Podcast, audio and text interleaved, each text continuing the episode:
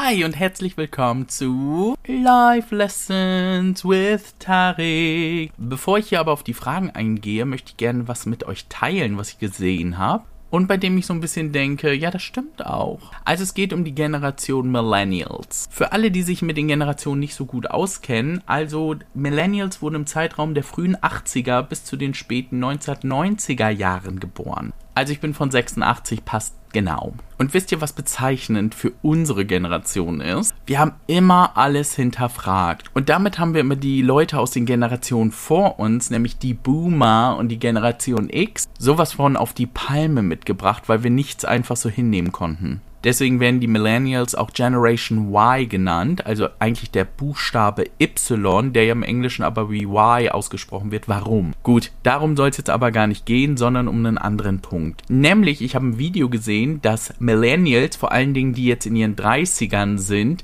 nicht erwachsen werden. Also die sind sich gar nicht bewusst, wir sind uns gar nicht bewusst, wie alt wir eigentlich sind. So, und genau an dieser Stelle fängt schon das ganze Debakel an, finde ich. Also diese Theorie beschreibt ja, dass man sich irgendwie ganz bestimmt benehmen muss, wenn man erwachsen ist. Ich glaube, in dem Video wurde das so dargestellt, wie andere Generationen, also die Generation vorher das erlebt haben. Arbeiten gehen, heiraten, Haus bauen, Kinder kriegen, machen wir Millennials ja gar nicht mehr. Wir sind ja so ein bisschen mehr die Generation, so wir stehen selber im Mittelpunkt, wir wollen uns selber verwirklichen, arbeiten tun wir nur noch, um Geld zu haben, um die Dinge uns leisten zu können, an denen wir Spaß haben. Und es sind nicht mal zwingend Statussymbole oder so wie in den vorherigen Generationen. Die haben sich ja dann große Häuser gekauft oder dicke Autos. So, dass unbedingt immer alle anderen das sehen. So, ah, hier, ich habe Geld, ich bin erfolgreich bei der Arbeit. Und meine Generation ist ja auch mehr so, ein gutes Pferd springt nur so hoch, wie es muss. Deswegen finde ich aktuell die Diskussion total lustig, dass es auf einmal Quiet Quitting gibt. Quiet Quitting bedeutet, dass du bei deinem Job wirklich nur das tust, wofür du bezahlt wirst. Ey Leute, das ist überhaupt nichts Neues. Wir wurden zwar gedrillt von unseren Eltern, weil die einen ganz anderen Fokus auf Arbeit gelegt haben, dass wir immer alles geben müssen, besser 110, noch besser 120 Prozent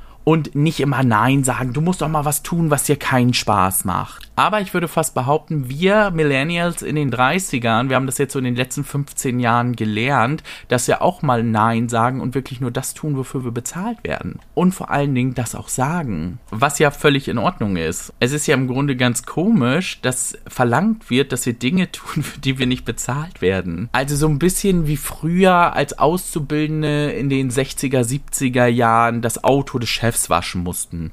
Vielleicht hatten die damals sogar Glück, dass es im Ausbildungsplan mit drinne stand. Ich weiß es nicht. Aber das gibt's ja heute gar nicht mehr. Wobei ich da auch ehrlich sagen muss, also da ist mir die neue Generation viel zu wischiwaschi, dass es jetzt sogar schon zu viele ist, einkaufen zu gehen oder einen Kaffee zu kochen. Leute, Kaffee kochen, du musst den ja nicht mehr mahlen, den Kaffee, und du musst das Wasser nicht heiß machen, indem du in eine Pedale trittst. Du tust ein bisschen Pulver oben rein, du tust ein bisschen Wasser oben rein und dann machst du die Maschine an. Where is the problem? Könnte jetzt aber auch dran liegen, dass es bei mir in der Ausbildung Abteilung gab, in denen mir gesagt wurde, das Einzige, was du kannst, ist gut Kaffee kochen. Ich fühlte mich auf jeden Fall nützlich.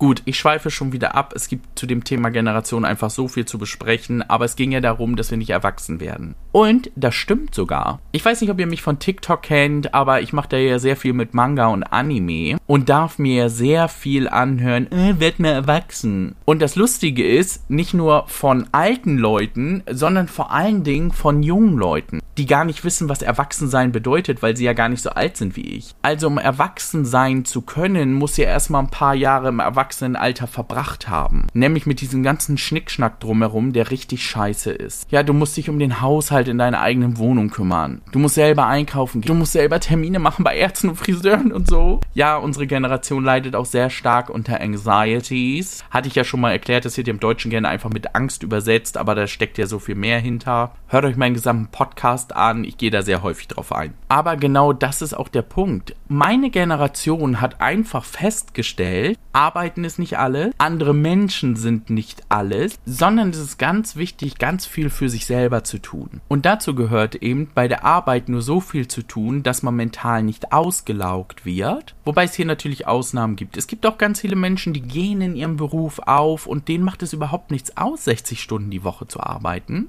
Was ich auch völlig legitim finde. Jeder nach seiner Fasson. Aber die meisten von uns haben einfach herausgefunden, Arbeit ist dazu da, damit ich leben kann und den Rest meines Lebens will ich mit dem verbringen, was mir Spaß macht. Deswegen kriegen viele von uns auch gar keine Kinder mehr so großartig oder sehr, sehr spät erst. Und ich denke mir einfach, was ich mit meinem Leben mache, ist doch völlig in Ordnung wenn ich nach meiner getanen Arbeit, wo ich ein vollwertiges Mitglied der Gesellschaft bin, alle meine Abgaben bezahle, nett zu meinen Kollegen bin, hilfsbereit und meine Arbeit erledige und auf dem Heimweg nicht irgendwelche Fremden überfahre, weil die mir auf den Piss gehen, weil ich mich an die Regeln halte, die in dieser Gesellschaft vorgegeben werden. So, das ist für mich irgendwie Erwachsensein. Und dann ist es doch egal, ob ich nach Hause gehe, mir ein Tütü anziehe, Mangas lese und dabei durch den Garten hopse mit einem Zauberstab, der Seifenblasen ausspuckt und so tue, als sei ich eine Sailorkriegerin. Solange ich damit niemandem schade, ist das doch völlig in Ordnung. Und nochmal ganz wichtig, man darf niemand anderem schaden. Manchmal klingt das ja immer so, wenn ich sage, ach, ist doch egal, was du machst, sei doch einfach glücklich und tu, was dir gefällt. Dann habe ich immer so ein bisschen Angst, dass irgendwie Serienkiller sich angesprochen fühlen und denken so, ah, Tarik sagt auch immer, das ist in Ordnung. Also suche ich mir heute Abend jemanden, den ich killen kann. Nee, das natürlich nicht. Also es geht wirklich darum, das, was du tust, darf keinen negativen Einfluss auf andere haben. Also sollte man zum Beispiel als Eltern überlegen, ob man einen OnlyFans-Account hat, wenn man Kinder hat, die in die Schule gehen zum Beispiel, wo dann die Klassenkameraden das vielleicht sehen. Das könnte irgendwie so einen ganz negativen Einfluss auf das Kind haben. Wobei das ja eigentlich auch Unsinn ist, weil das Kind, das deinem Kind das dann erzählt, muss es ja gesehen haben. Also das ist ja dann wahrscheinlich tausendmal verdorbener als sein eigenes Kind und das sollte sich viel mehr selber schämen, aber okay. Auf jeden Fall fand ich die Theorie sehr interessant, weil sie bei mir jetzt auch super passte und auch bei Leuten, die so in meinem Alter sind. Und ich finde es dann auch ganz, ganz wichtig, dass wir uns wirklich überlegen, warum andere Generationen anders ticken. Nicht immer nur verurteilen, sondern auch mal in den Schuhen des anderen gehen. Deswegen finde ich das immer total lustig, wenn Leute, die wesentlich älter sind als ich, sich darüber aufregen, wie die jungen Leute heutzutage sprechen. Hallo, in den 70ern und 80ern war es total verpönt, geil zu sagen. Da hat man richtig Ärger von den Eltern gekriegt, wenn man geil gesagt hat, weil das so obszön war. Und ich habe zum Beispiel viel in meiner Kindheit und Jugend gesagt, ist mir egal. Soll auch sehr bezeichnend für Millennials sein übrigens. Und was soll ich sagen, ist mir heute auch noch viel egal. Und so komme ich auch am besten durchs Leben, aber soll ja auch Spaß machen.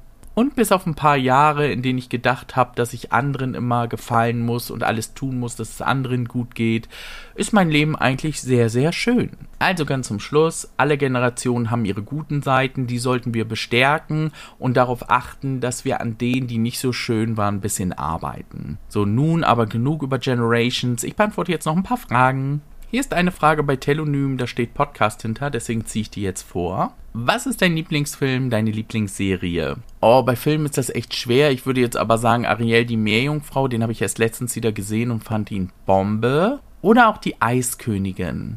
Ich mag gerne Filme, wo gesungen wird und wo es auch so eine kleine Moral gibt so bei Ariel eben dieses Selbstbewusstsein, bisschen was opfern, auch für die Liebe seines Lebens oder für ein neues Leben. Gut, auch wenn ich manchmal denke bei der Szene, wo sie sagt, ich bin 16 Jahre alt, ich bin schließlich kein kleines Kind mehr. Ariel, du bist behütet aufgewachsen in einem Palast und bist erst 16 Jahre alt. Äh, ich glaube, du weißt noch nicht so ganz so viel vom Leben. Und irgendwie so sein gesamtes Leben aufzugeben für einen Mann spricht jetzt nicht gerade für mh, hm, rationale, gute Entscheidungen.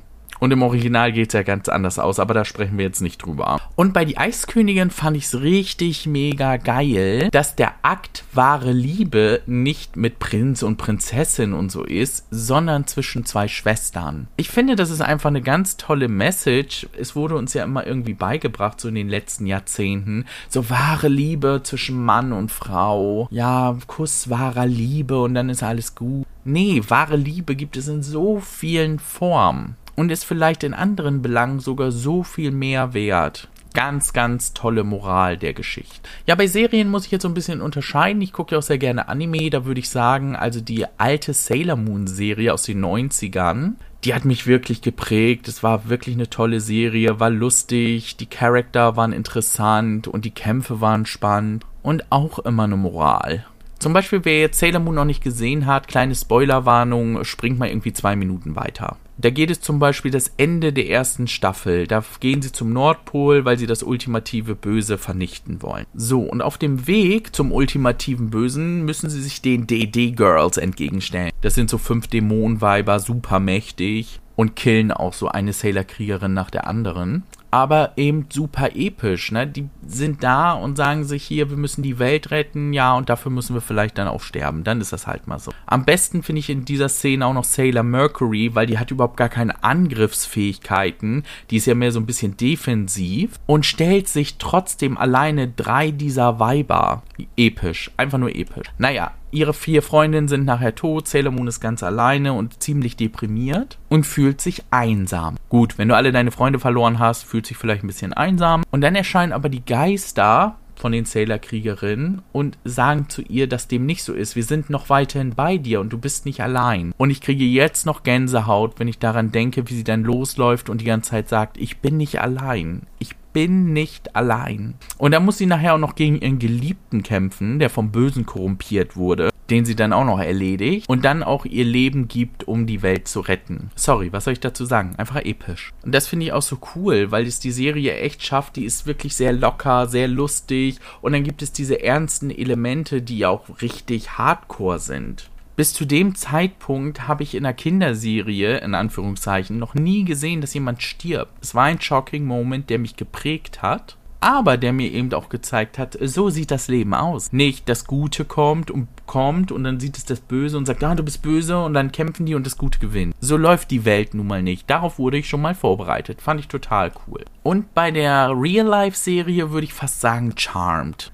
die zauberhaften Schwestern. Ich hätte auch immer gern die Zeit anhalten können, so wie Piper. Gut, ich hatte vielleicht auch immer ein Fable für Magie oder besondere Fähigkeiten. Ich mochte ja zum Beispiel Superhelden früher auch immer sehr, sehr gerne. Übrigens sehe ich hier gerade, hier ist die Frage, wie viele Kinder willst du später haben? Habe ich irgendwie jetzt schon am Anfang beantwortet. Ich als Millennial stelle mich in den Mittelpunkt. Das heißt, auch da haben Kinder keinen Platz. Nicht, dass meine Mutter mich nicht geliebt hätte, aber ich habe auch gesehen, was sie opfern musste für ihre vier Kinder. Außerdem hätten mein Mann und ich ständig Streit, weil wir Erziehung ziemlich anders sehen.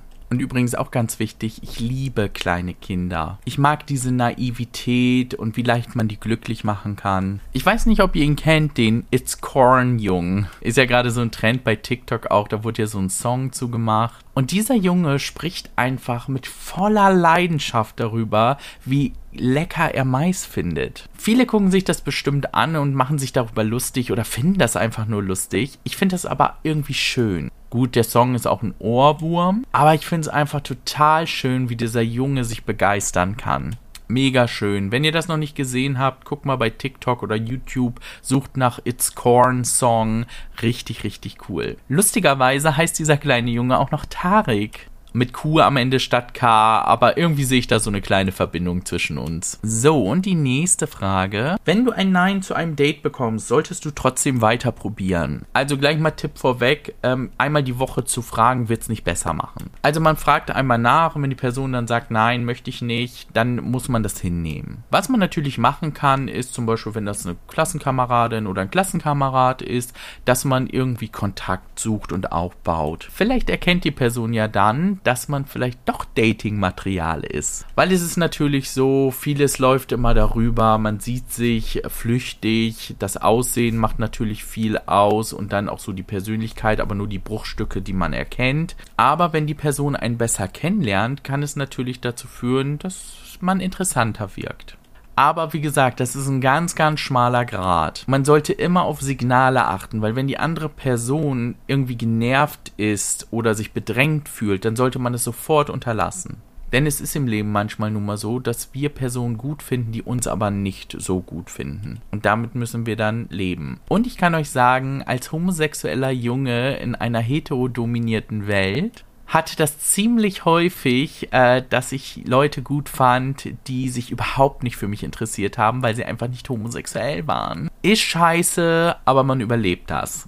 Aber es ist natürlich vollkommen okay, dass man eine angemessene Zeit dann eben nicht so gut drauf ist und vielleicht auch ein bisschen Liebeskummer hat. Aber es ist ja nun mal so, was uns nicht tötet, härtet uns ab. Obwohl das blöd klingt, abhärten ist ja nicht wirklich so, man wird ja nicht stumpf gegenüber Gefühlen. Aber man lernt einfach für die Zukunft besser damit umgehen zu können. So, und ganz zum Schluss noch eben eine kurze Frage. Was hast du zuletzt gelesen? Muss kein Buch sein. Zuletzt gelesen habe ich den Artikel bei Wikipedia über Millennials. Ja, ich wollte in diesem Podcast nicht einfach drauf loslabern, ohne genau zu wissen, wann die geboren sind und was da noch alles zugehört. So, ihr Lieben, dann sind wir am Ende schon wieder angelangt. Ich hoffe, obwohl ich so viel gelabert habe, gerade nicht zu Fragen, sondern zu einem bestimmten Thema, hat es trotzdem Spaß gemacht. Und natürlich dürft ihr mir aber weiterhin Fragen stellen, entweder über Instagram oder Telonym. Wie gesagt, bei Telonym vielleicht eben dazu schreiben, Podcast oder so, dann behandle ich die natürlich bevorzugt. Denn ihr wisst ja, ihr könnt die Fragen besser mir stellen, bevor ihr abends im Bett liegt und die ganze Zeit grübelt und nicht schlafen könnt.